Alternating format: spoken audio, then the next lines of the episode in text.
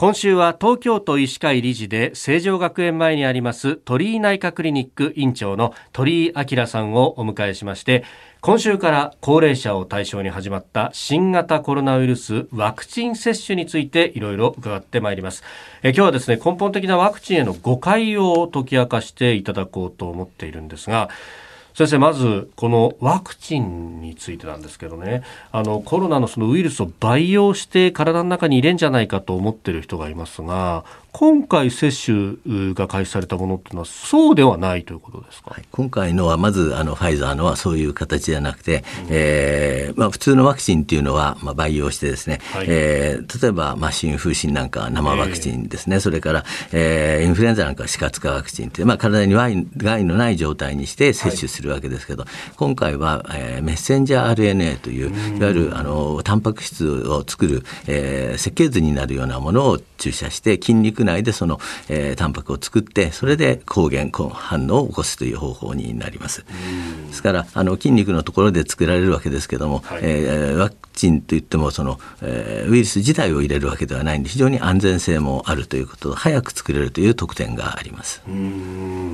これそのねあの、まあ、メッセージ RNA と。これある意味こう遺伝子の、まあ、一種というか、まあ、その一部というか、まあ、そういうものであろうと思うんですけれどもそうするとやっぱ体の中に入れていいのかなって思っちゃう人がいると思うんですがその辺どうですか？はい、あのウイルスのスパイクタンパクって入り込むところのタンパクを作る、まあ、遺伝子情報が入ってるんですけども、はい、筋肉に移されるとそのままそこで、えーまあ、産生してその後はもうあの消えてしまいます。ですからあの局所で働いて局所で産生して、えー、抗原になるという形で、えー、ワクチンの働きをしますからその後ずっと残るということはありません。それから全身に及ぶということも、えー、ないと言われてますので安心して打っていただけると思います。そ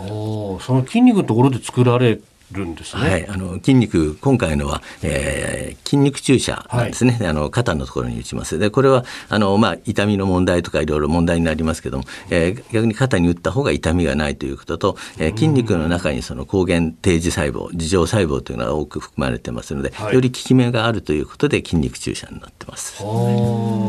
あのまあ、欧米を中心に、まあ、かなりこれの治験のデータというのが出てきてもう9割以上こう、ね、効果があるんだというようなことが出てきます。一方でアジアの人たちに対してっていうのはどうなんですか？はい、これはあの、まあえーと、当初の治験っていうのはやはり欧米の方を中心にやってます。で、はい、えー、ただその中でもイスラエルのデータなどはかなり接種率が上がるとぐっと発症が減るということ、それから最近ではイギリスやあの米国でも、えー、重症化、それから死亡者の減少が認められています。で、えー、まあ、日本で使う場合にも必ずその有効性と安全性を確立してから、はい、えー、皆さんに打つような形になってますので、えー、その点はあの安心していただいて大丈夫だと思います。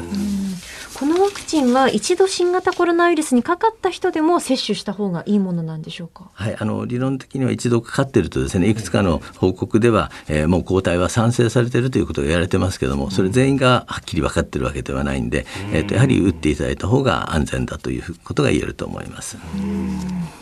えそしてこの新型コロナウイルスのワクチンは打てば新型コロナウイルスにかからないというわけではないんですよね。はいあの、うん、一応まあ2回打ってですね、はい、えー、2週間それから経った場合には抗体が産生されるということを言われてますので、はい、えー、安全ではあるんですけども100%ではないですので、えー、これはあの打った後もですねやはりあの、えー、感染している方もいらっしゃいますのであの必ず予防策は取っていただいた方がいいと思います。で、えーと、症状がなくてもですね感染してて他の人にうつすという危険性はやっぱり存在しますので、うん、ぜひあの防御策は守っていただければと思います。うんそうすると、じゃあ、俺はワクチン打ったからさ、もうマスクなんか必要ないんだよっていうのはよくないってことですね。はい、そうですね。まあ、理論的には、あの、60から70%パーセント以上の方が打つと、集団免疫が図られるということが言われてるんですけれども、まだまだそれは先のことですので、あの、当分はやっぱり十分なる注意を払っていただいた方がいいと思います。